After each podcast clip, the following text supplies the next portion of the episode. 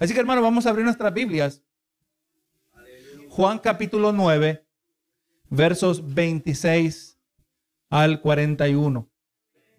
Vamos a leer esta porción en el nombre del Padre, del Hijo y del Espíritu Santo. Amén. Le volvieron a decir, ¿qué te hizo? ¿Cómo te abrió los ojos? Él le respondió, ya os lo he dicho, y, no que habéis querido oír, porque lo que, que, ¿por qué lo queréis oír otra vez? ¿Queréis también vosotros haceros sus discípulos? Y le injuriaron y dijeron, tú eres su discípulo, pero nosotros discípulos de Moisés somos. Nosotros sabemos que Dios ha hablado a Moisés, pero respecto a ese, no sabemos de dónde sea. Respondió el hombre y les dijo, pues esto es lo maravilloso, que vosotros no sepáis de dónde sea. Y a mí me abrió los ojos. Y sabemos que Dios no oye a los pecadores, pero si alguno es temeroso de Dios y hace su voluntad, a ese oye. Desde el principio no se ha oído decir que alguno abriese los ojos de uno que nació ciego. Si éste no viniera de Dios, nada podría ser. Respondieron y le dijeron, tú naciste del todo en pecado y nos enseñas a nosotros. Y le expulsaron. Oyó Jesús que le habían expulsado y hallándole le dijo, ¿crees tú en el Hijo de Dios? Respondió él y dijo, ¿quién es, Señor, para que crea en él? Le dijo Jesús, pues le has visto y el que habla contigo, él es. Y él dijo, creo, Señor, y le adoró. Dijo Jesús, para juicio he venido yo a este mundo, para que los que no ven, vean, y los que ven sean cegados. Entonces algunos de los fariseos que estaban con él al oír esto, le dijeron, ¿acaso nosotros somos también ciegos? Jesús les respondió, si fuerais ciegos, no tendríais pecado, mas ahora porque decís vemos, vuestro pecado permanece. Así, hermano, esta predicación está titulada, hay que perder para ganar. Gloria a Jesús. Usted sabe, hermano, que eh, nosotros miramos aquí en, en los versos que tenemos escogidos para hoy, nos colocan en el centro de la interrogación del ciego. Y hemos estado ya por unas cuantas semanas mirando, examinando, meditando, ¿verdad? Desde de una cosmovisión bíblica acerca de la condición de este hombre, quien se nos introdujo en el capítulo, ¿verdad? En el capítulo 9, al mero comienzo, donde los discípulos preguntaban acerca de él, ¿verdad? Ellos eh, entendiendo que él es su maestro, entendiendo que ellos están aprendiendo de él, de cómo son las cosas viendo, aceptando la autoridad divina de Jesús para enseñar. Era una pregunta legítima. Rabí, ¿quién pecó, este o sus padres, para que haya nacido ciego? Y vamos mirando, hermanos, que verdaderamente es una grande interrogante. ¿Cuándo en este mundo nosotros nos encontramos y miramos que ciertamente no era un juego de palabras? Cuando Jesús dijo, en el mundo tendréis aflicción. Eh, le digo que el lenguaje universal que habla todo ser humano, independiente del idioma, Independiente de la cultura, es que todo ser humano se puede identificar con el dolor. Todo ser humano experimenta pérdidas. Gloria a Dios, todo el ser humano eh, también experimenta derrotas en lo que es en esta vida terrenal. Todo ser humano nos identificamos con esas cosas. Pero vamos mirando que cuando nosotros venimos a los caminos del Señor, todo lo que nosotros hemos perdido se convierte en ganancia. Todo lo que nosotros consideramos, como dijo Pablo en su, testimonio, diciendo, ¿verdad? Que todo lo que él había eh, ganado, todo lo que él había logrado, todo el prestigio, la admiración, el respeto que tenía como un maestro de la ley, dice, todo lo considero por basura para ganar a Cristo. Bendito sea el Señor. Así también nosotros en nuestras vidas debemos entender que para poder ganar como miembros del cuerpo de Cristo, como ciudadanos del reino de Dios, nosotros tenemos que entender que en el proceso muchas veces la gloria de Dios va a ser manifiesta a través de las pérdidas, a través de aquellas cosas que nosotros sufrimos, como miramos se nos estableció del comienzo este hombre ciego. Y eso lo dijo, para que las obras de Dios fuesen manifiestas en él. Dijimos que era un hombre que ha experimentado, que experimentó toda una vida de calamidad y fue reducido a un mendigo. Imagínese, hermano. Que yo le dijera a usted que en los futuros planes de Dios usted un día va a andar mendigando. ¿Verdad que no lo recibiera? No, me voy a buscar otro profeta. Me voy a buscar otro vocero de Dios. Pero ah, en el caso de este hombre nadie le profetizó. sino que estas fueron las circunstancias en las que él se encontró y tenemos que incluir que no solo su ceguera, pero también su estado como mendigo, su sufrimiento, todo esto era para la gloria de Dios, como todo lo que Dios hace. Era para la gloria de Dios. Nació ciego para la gloria de Dios, para que las obras de Dios se manifiesten en él. Este que había experimentado, hermanos, un evento que transformó su futuro, o sea, Jesús lo sanó. El que se imaginaba, ¿verdad? Él no, él no se levantó ese día no pudo ver el, amanecer, ¿verdad? Porque no podía ver nada. Pero él no se despertó diciendo, yo creo que un día va a ser, hoy, hoy va a ser un día especial. Como algunos se dicen así, ¿verdad? Los que no tienen su confianza en Cristo, así se tienen que motivar a sí mismos. Yo, hoy va a ser un día especial. No, no, yo no, no tengo razón para creer que el hombre pensaba que este día iba a ser diferente, pero fue sumamente diferente. Fue sanado. Eh, cobró una habilidad que nunca había poseído. Dios eh, eh, transformó su futuro, cambió el rumbo de su vida. Y vemos, hermano, que este suceso fue lo mejor que le había pasado en toda su vida. Lo mejor que le pudo haber pasado a un ciego, le pasó a él.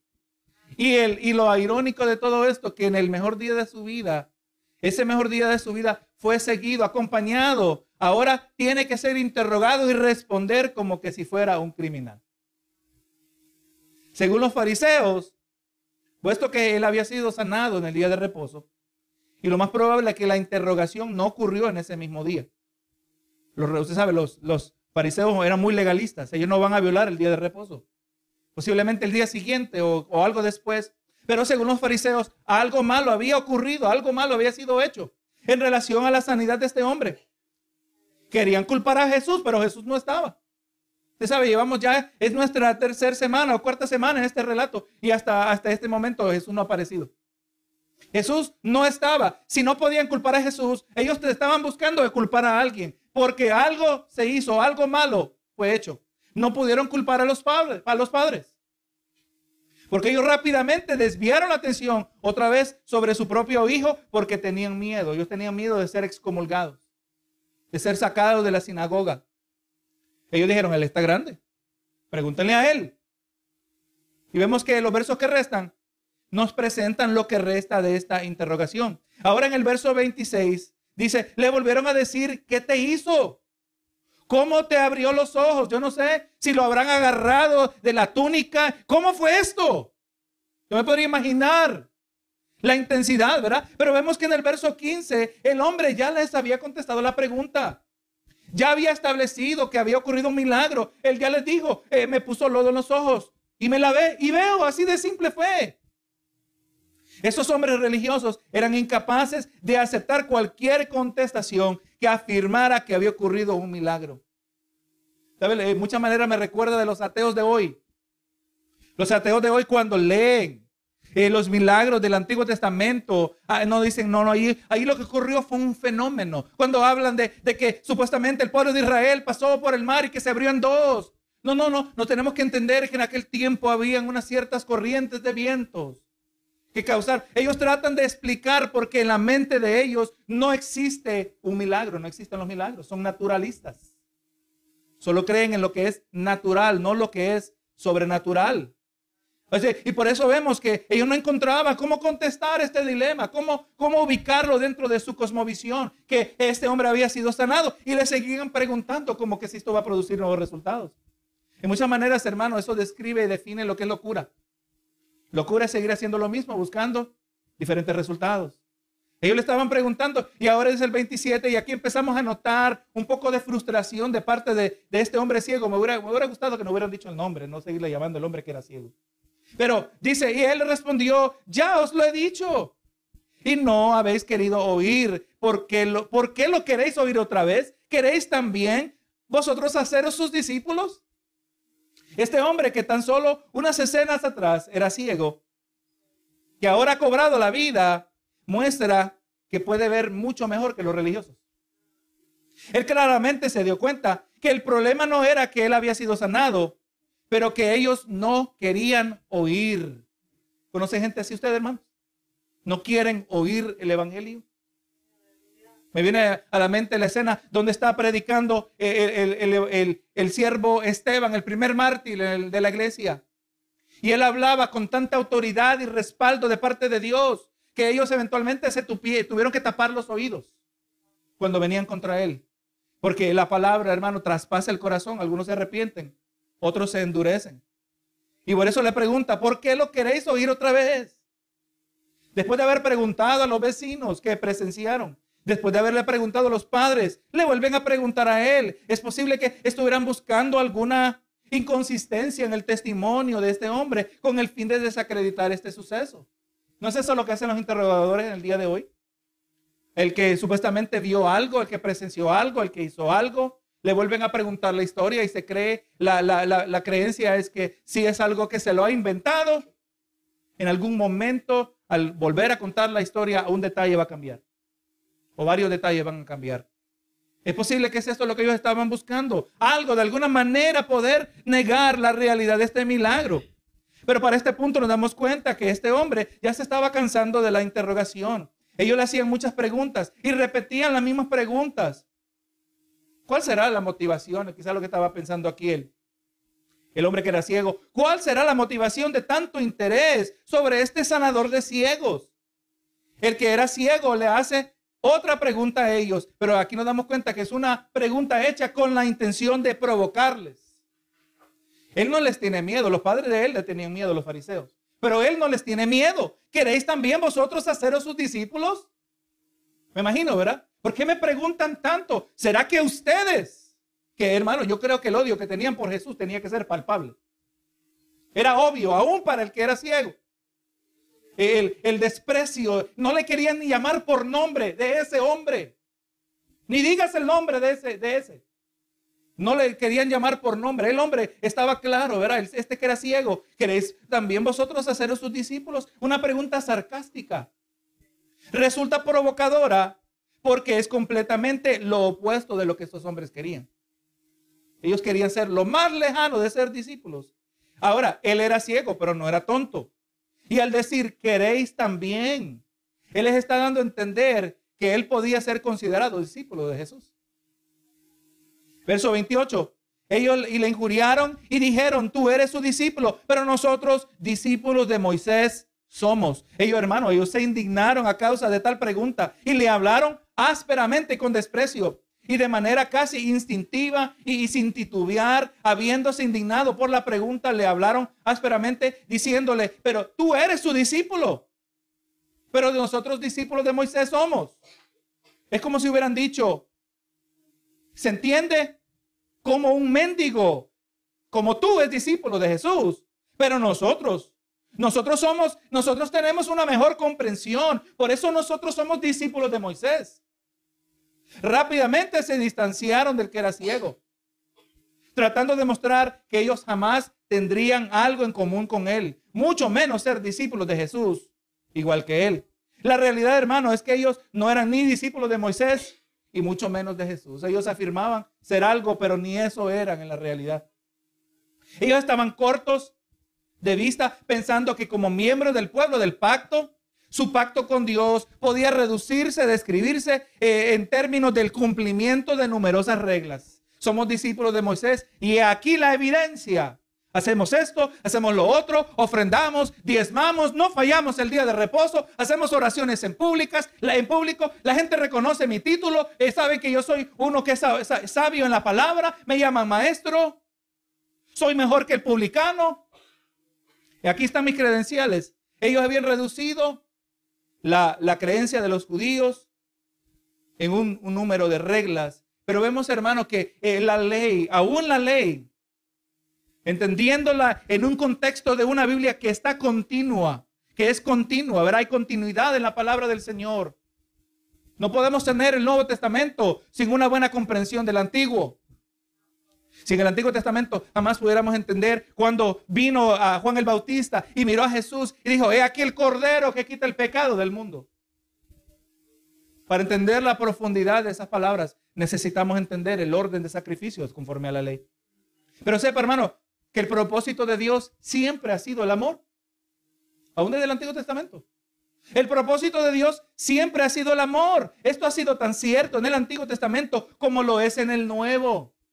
Hay gente que no entendiendo esto pasa diciendo, no, no, es que el Dios del Antiguo Testamento es diferente al Dios del Nuevo. No, hermano, ese no es el caso. Es el mismo Dios. Pero vemos en el Nuevo Testamento una más amplia revelación de Él. Pero el mismo Dios está presente en el Antiguo Testamento. Pero mire aquí en Mateo 22, se le hizo una pregunta a Jesús en Mateo 22, 36. Maestro, ¿cuál es el gran mandamiento de la ley? Jesús le dijo, amarás al Señor tu Dios con todo tu corazón y con toda tu alma y con toda tu mente. Este es el primero y grande mandamiento. Y el segundo es semejante. Amarás a tu prójimo como a ti mismo. De estos dos mandamientos depende toda la ley y todos los profetas. Eso está diciendo que en esos dos mandamientos se puede resumir el contenido de todo el Antiguo Testamento. Todo lo que los profetas hablaron, todo lo que dijo Isaías, todo lo que dijo Ezequiel, todo lo que habló Nahum y Habacuc, todo lo que habló Moisés, lo que está escrito en los libros de los reyes y crónicas. Todo se resume en dos mandamientos, amor a Dios y amor al prójimo. Está diciendo aquí, Jesús nos está interpretando todo el Antiguo Testamento en dos mandamientos. Los diez mandamientos se pueden reducir a dos mandamientos. Porque si usted ama a Dios, usted no va a tener dioses ajenos. Si usted ama a su prójimo, tampoco lo va a matar, ¿verdad que sí? Qué tremendo es esto. El, el propósito de Dios siempre ha sido amor. Pero estos estudiosos de la ley no comprendían esto. Vemos amor en ellos, en el trato del hombre ciego, del que era ciego. Nada de amor, ¿verdad que sí? Ellos no comprendían esto, no comprendían el punto principal de la ley, amar a Dios y amar al prójimo. La religión legalista siempre será incapaz de cumplir lo que Dios requiere en su palabra. Por eso tenemos que examinar la palabra del Señor en nuestras vidas, gloria a Dios. Es posible que eh, desde el ministerio eh, pastoral no, se promueve el legalismo, pero no quiere decir que usted no lo ha adoptado en su propia vida. A veces uno dice, pero ¿por qué me está pasando a mí si yo diezmo? Como que eso es un requisito, ¿verdad? ¿Por qué me está pasando esto si yo no falto un culto? ¿Por qué me está pasando esto si yo siempre leo la Biblia? No, esos no son eh, pensamientos extraños en las mentes de algunos son más comunes de lo que quisiéramos eh, reconocer, pero por eso necesitamos la palabra del Señor para ayudarnos de eh, escapar de todo sistema legalista. Porque si usted ha adoptado el legalismo, un, un, set de reglas que según usted le van a ser apto, aceptable delante de Dios, usted no va a comprender la palabra del Señor. Y usted, cuando vengan las pruebas, posiblemente también viene el escándalo. Eso explica en muchas maneras por qué hay púlpitos escandalosos. Porque si la palabra no impacta a los oyentes, tampoco impacta al predicador. El evangelio que llama a salvación es el mismo evangelio que santifica. Y si no está el evangelio que santifica, seguimos en nuestros pecados, como se le va a decir a estos fariseos. Ellos no entendían el propósito de la ley. El que está empezando a ver Vemos que tiene la vista mucho más clara que ellos han tenido. Dice el 29, nosotros sabemos que Dios ha hablado a Moisés, pero respecto a este, no sabemos de dónde sea. O sea, ellos reconocen la autoridad espiritual de Moisés. ¿Por qué? Porque Moisés había hablado con Dios. Moisés había subido al monte.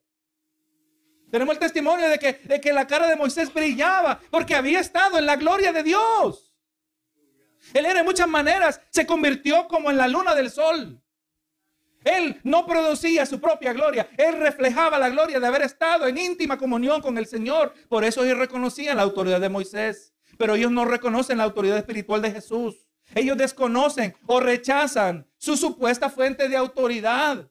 Miramos que con cada respuesta, el que era ciego se vuelve más atrevido acerca de su comprensión acerca de Jesús. Dice el verso 30, respondió el hombre y les dijo, pues esto es maravilloso, que vosotros no sepáis de dónde sea. Y a mí me abrió los ojos. El hombre dijo, esto es maravilloso, que también se puede traducir, esto es algo asombroso. Es asombroso, porque los fariseos no saben establecer la fuente de la autoridad de Jesús, o por lo menos se rehusan a reconocer que posea alguna autoridad. Ellos eran lo sabe todo, lo sabe lo todo de Israel.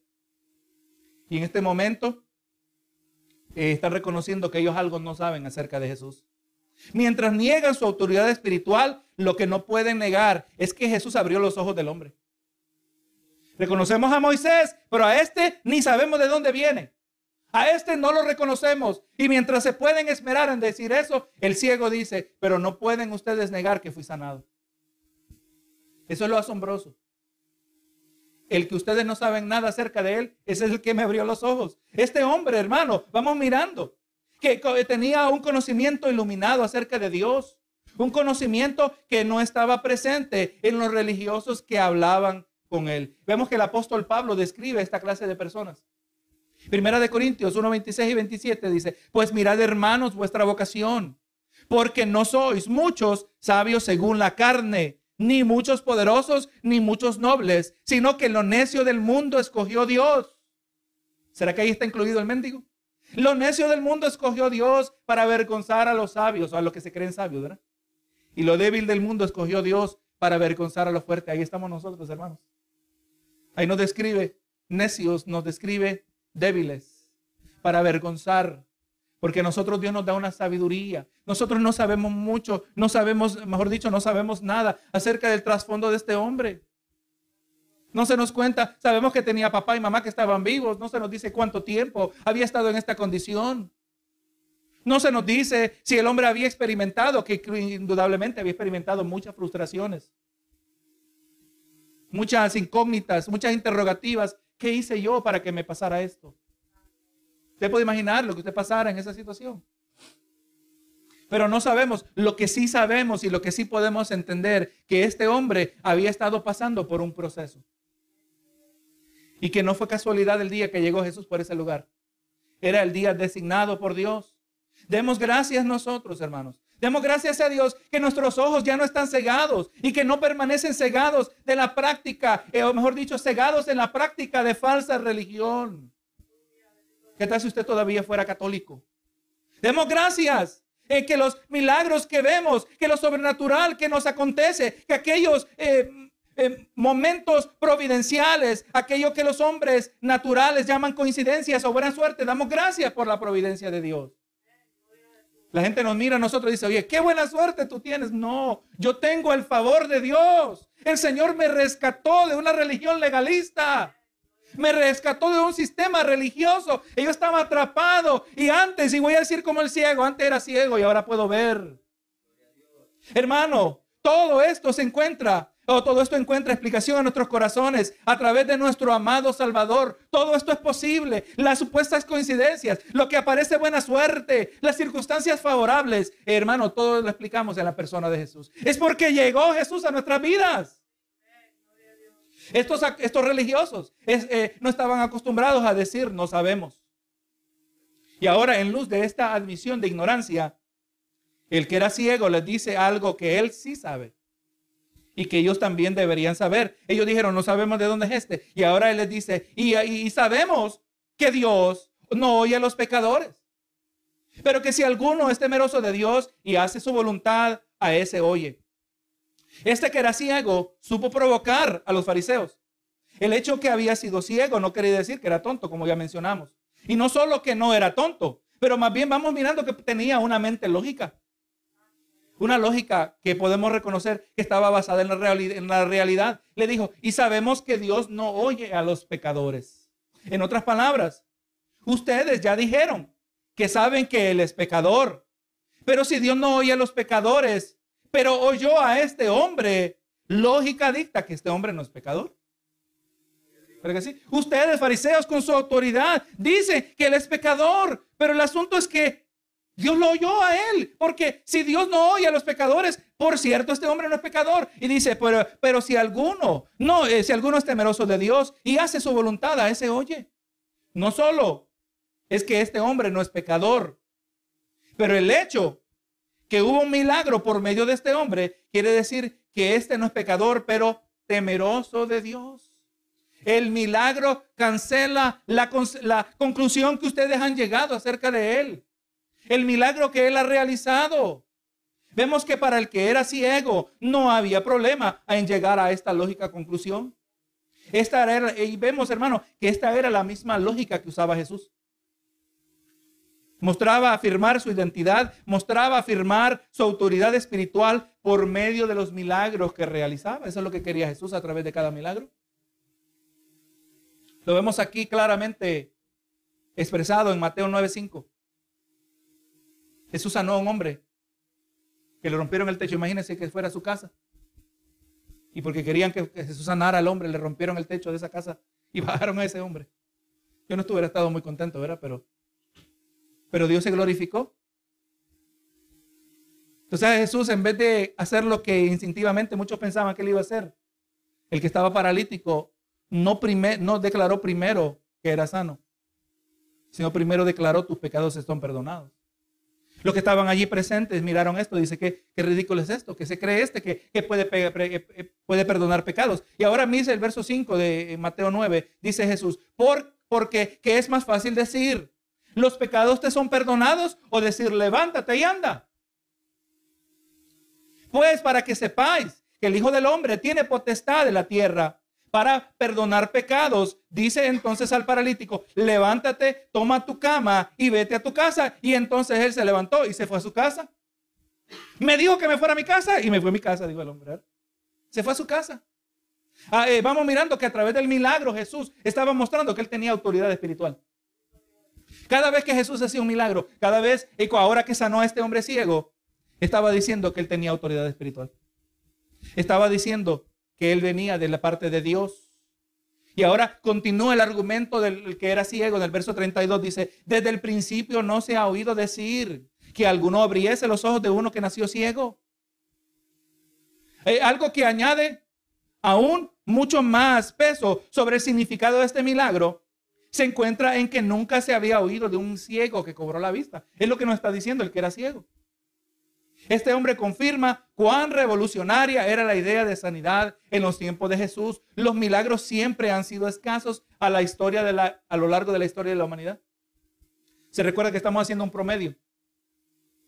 Si para el tiempo de Jesús, en cuatro mil años, el Antiguo, el Antiguo Testamento registra, si recuerdo, entre 20 o a 25 milagros, dependiendo cómo usted lo mira, eso nos da un promedio de un milagro cada 200 años. Un milagro no un milagro por familia, no un milagro por región, un, milagro para toda la nación de Israel, ¿verdad? donde está enfocada la Biblia. Un milagro cada 200 años, es como que fuera una leyenda, ¿verdad que sí? A eso se refiere. Gloria a Dios, eh, eh, siempre han sido escasos. Un milagro por naturaleza es una desviación del orden natural, es un evento sobrenatural. Y damos gracias porque conforme a la palabra de Dios, nosotros creemos que todavía Dios hace milagros pero que estos siempre serán conforme a sus propósitos.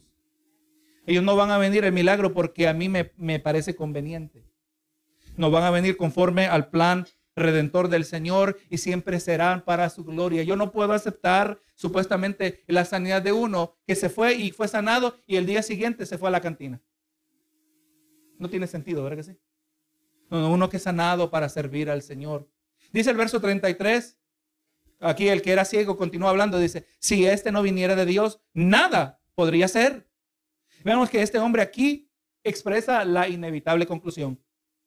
No se puede negar que, que se hizo el milagro y esto afirma que Jesús vino de parte de Dios, que es profeta de Dios, que habla de parte de Dios. Y si este no fuera el caso, él todavía fuera ciego. Ningún milagro se hubiera llevado a cabo. Y nosotros sabemos, hermano, que este milagro está apareciendo ya en, la última etapa del, ministerio de Jesús. Estamos aquí, hermano, sepa que del capítulo 9 en adelante, lo que quedan son menos de seis meses en el ministerio de Jesús. Ya la mayor parte del ministerio de Jesús ya se ha llevado a cabo y él ha hecho innumerables milagros. Y aún así estos no querían creer. Dice ahora, él está diciendo esa conclusión que si él no viniera de Dios nada podría hacer. Y ahora en el 34, habiéndolo escuchado, me sorprende que no le interrumpieron. Dice, respondieron y le dijeron, tú naciste de todo, del todo en pecado y nos enseñas a nosotros. Y le expulsaron. Hermano, los fariseos se sentían indignados por lo que consideraban una desafiante actitud de parte de un miserable mendigo. Y se aseguraron de dejárselo saber. Tú naciste en pecado. Tú naciste del todo en pecado. En otras palabras, es como que si le hubieran dicho, sucio pecador, ¿te atreves a hablarnos a nosotros de esta manera? ¿Qué te crees al pensar que puedes ser maestro nuestro? Sucio pecador, por eso naciste ciego. ¿Cómo te atreves a tener una opinión distinta a la nuestra? Hermano, vamos mirando que la lógica del hombre es incompatible, incapaz de comprender la lógica de Dios. Y aunque es la única, eh, gloria a Dios, aunque la lógica de Dios es la única que es capaz de explicar la realidad que vivimos nosotros. La gente tiene sus supersticiones. Tiene, puede tener una variedad, pero ninguna de ellas es compatible con la realidad de Dios. Nos dice, y le expulsaron. Sabemos que esta expulsión no se refiere tan solo a que lo echaron del edificio, pero también desde el punto, eh, de ese punto en adelante, que iba a ser excluido de la comunión religiosa de Israel.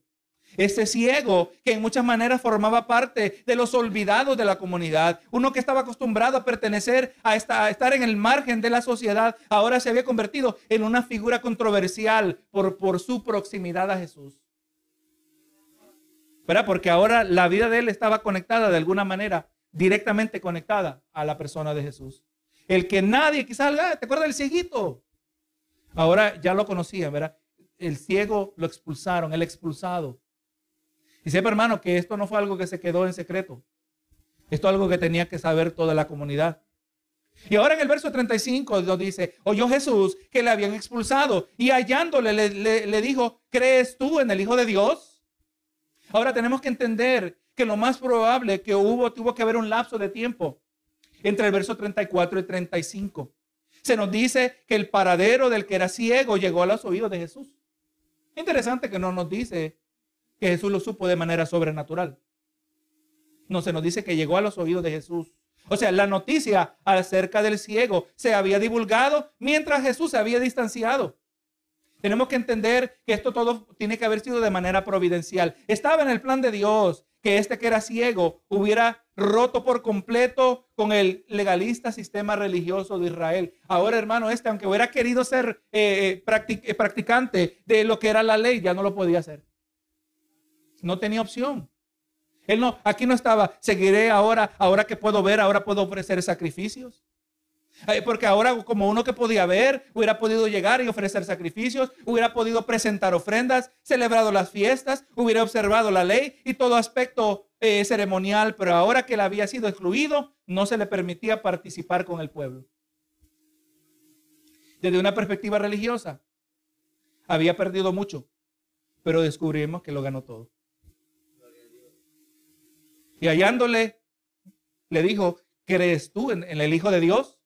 Hermanos, el buen pastor fue y buscó a su oveja. Mira lo que dice Ezequiel 34, verso 11. Porque así dicho, ha dicho Jehová el Señor, he aquí yo, yo mismo iré a buscar mis ovejas y las reconoceré, como reconoce su rebaño el pastor el día eh, que está en medio de sus ovejas, eh, el día que está en medio de sus ovejas esparcidas, así reconoceré mis ovejas y las libraré de todos los lugares en que fueron esparcidas el día del nublado, el día del nublado y de la oscuridad. El pastor busca sus ovejas. Hermano, sepa que usted está aquí porque te ha buscado y te ha hallado el buen pastor. Le hagamos la pregunta una vez más. ¿Crees tú en el Hijo de Dios? El buen pastor sabía cuál era la necesidad más urgente de este hombre. El milagro ya se había realizado, pero a este hombre todavía le hacía falta algo.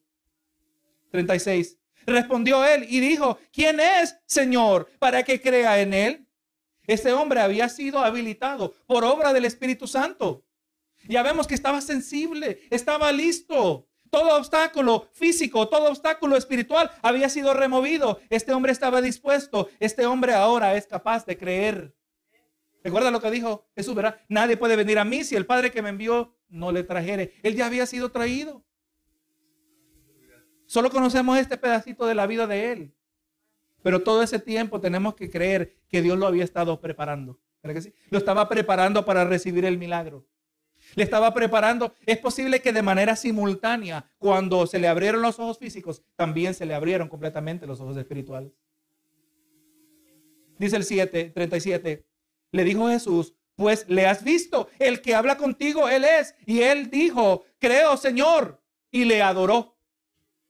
Hermano, este hombre reconoció la divinidad de Jesús, que Jesús ciertamente era el Mesías y por eso le adoró. Jesús ahí también reconoce su propia divinidad porque él no rechazó la adoración. Aquí encontramos el cumplimiento de las palabras de Jesús, las cuales él había dicho en el verso 3. No es que pecó este ni sus padres, sino para que las obras de Dios se manifiesten en él. Este hombre es el perfecto cumplimiento de lo que dijo Pablo en su carta a los romanos, Romanos 8:28. Y sabemos que a los que aman a Dios, todas las cosas les ayudan a bien. Esto es, a los que conforme a su propósito son llamados. En otras palabras, hablando del ciego, su calamidad se convirtió en gloria. Su sufrimiento se convirtió en bienestar. Todo esto conforme Dios lo había decretado, hermanos. Todo Dios lo obra para bien. Su propia ceguera obró para bien. Su propia calamidad obró para bien. Porque las obras de Dios fueron manifiestas en él. Y aunque podríamos decir que el milagro por sí solo hubiera sido suficiente, pero vemos que Jesús hablaba de algo más importante, que era la salvación de su, alma. ¿Qué es lo que tuvo que pasar en su vida, en la vida de usted, para que las obras de Dios fuesen manifiestas en usted? Para que resulte en la máxima expresión de bendición y del bienestar del ser humano de parte de Dios, que es la salvación del alma. ¿Qué es lo que tuvo que hacer el Señor para sacudir su vida? Para sacudir mi vida, para que seamos sensibles a la voz de Dios. Exactamente lo que ocurrió en este hombre ciego. ¿Qué ha decretado Dios hacer con los padecimientos que acompañan tu vida? El hombre tuvo padecimientos. Y Dios se glorificó en él. Usted tiene padecimientos. Y Dios también se glorifica. Mire lo que dice aquí el, apóstol Pablo, algo muy eh, que no podemos olvidar. Segunda de Corintios 4, 16 y 17. Por tanto, no desmayamos. Antes, aunque este, nuestro hombre exterior se va desgastando, el interior, no obstante, se renueva de día en día. Vemos la dicotomía del ser humano. La dual realidad, ¿verdad que sí? Una, una es la, describe la realidad física que estamos experimentando, otra es la realidad espiritual que estamos también viviendo. Y aunque el hombre exterior se va desgastando, acompañado de, de, achaques, acompañado de dificultades, acompañado de enfermedades, el hombre exterior se va desgastando, pero el interior, no obstante, se renueva de día en día. Pero ahora el 17, porque esta leve tribulación momentánea produce en nosotros un cada vez más excelente y eterno peso de gloria. Hermano, aún el desgaste de nuestro propio cuerpo es para la gloria de Dios, hermano. El desgaste de nuestro cuerpo, conforme es permitido por Dios, las aflicciones en este cuerpo, en esta vida, es para la gloria de Dios y producen algo en la vida del creyente. Produce un más excelente y eterno peso de gloria. Por eso le digo, hermano, que el que había estado en calamidad, el ciego, ahora que fue sanado, ahora que vino Jesús, su calamidad se convirtió en gloria. Y así también el Señor convierte la nuestra, si nos mantenemos obedientes. Para que cuando estemos en la gloria venidera podamos ver quizás una vida entera de padecimientos y sufrimientos, dificultades. Y podemos decir leve tribulación momentánea. Comparado con la eternidad es leve. Comparado con lo que nos espera es leve. Y ahora en el verso 39 dice Jesús, y dijo Jesús, para juicio he venido yo a este mundo, para que los que no ven, vean, y los que ven sean cegados. Aquí Jesús establece una comparación entre el paradero, el paradero del hombre que le estaba adorando y el de los religiosos. El que era ciego ahora adora a Dios experimenta el gozo de la comunión con su Salvador, pero a los otros les espera juicio. Para que los que no ven vean y los que ven sean cegados, lo mismo que hizo el ciego, que pudiera ver, lo que hizo que el ciego pudiera ver espiritualmente, tuvo el efecto opuesto en los fariseos, ¿verdad que sí? El mismo milagro. Para unos abrió sus ojos, para otros cerró sus corazones. Verso 40, entonces algunos de los fariseos que estaban con él, al, oír esto, dijeron, ¿acaso nosotros somos también ciegos? Ellos captaron lo que estaba diciendo Jesús, ¿verdad? Los fariseos sabían claramente que estas palabras acusadoras eran para ellos. ¿Acaso somos nosotros también ciegos? su, su pregunta afirma cuán ridícula parecía esta acusación para ellos. ¿Tú dices que somos ciegos? Nosotros no somos ciegos. Y ahora en el 41, donde terminamos esta sección, Jesús le respondió, si fuera ciegos, no tendríais pecado. Mas ahora porque decís vemos, vuestro pecado permanece. Hermanos, Jesús concluye esta parte del narrativo afirmando cuán miserable era la condición espiritual de los fariseos. La severidad del juicio de Dios estaba reservada para ellos a causa de su hipocresía, a causa de su arrogancia, menosprecio de otros. Su pecado no podía ser perdonado mientras ellos afirmaban que no tenían pecado. Mientras ellos siendo ciegos decían que podían ver, ellos en su pecado permanecían. Ellos seguían en su ceguera mientras negaban que eran ciegos. Aquellos que afirman ser sin pecado, aunque estaban ante el que les podía perdonar, nunca recibirían el perdón. Mire lo que irónico de todas las cosas. Teniendo una clara revelación del Jesús. Yo no creo que aquí habrá alguno que diría, a mí no me interesaría haber visto, haber podido ver a Jesús. Yo hubiera querido ver a Jesús. Gloria a Dios, lo vamos a poder ver, eso sí podemos decir. Pero ellos vieron a Jesús y tan endurecidos estaban sus corazones, tan llenos de orgullo y arrogancia espiritual. No, nosotros podemos ver, tú eres el ciego, tú eres el pecador, decían ellos acerca de Jesús. Le habían dicho en otra ocasión que era un endemoniado. ¿Qué demonio tienes? Le dijeron. Qué atrevidos. Pero porque ellos permanecían, afirmaban tener autoridad, porque afirmaban eh, poder ver, porque afirmaban ser sin pecado, iban a permanecer en sus pecados. Qué alarmante, eh, qué grave el peso de esta declaración de parte de Jesús. Hermano, ya miramos que estos hombres interrogaban al que había sido ciego y aunque religiosos estaban completamente distanciados de Dios.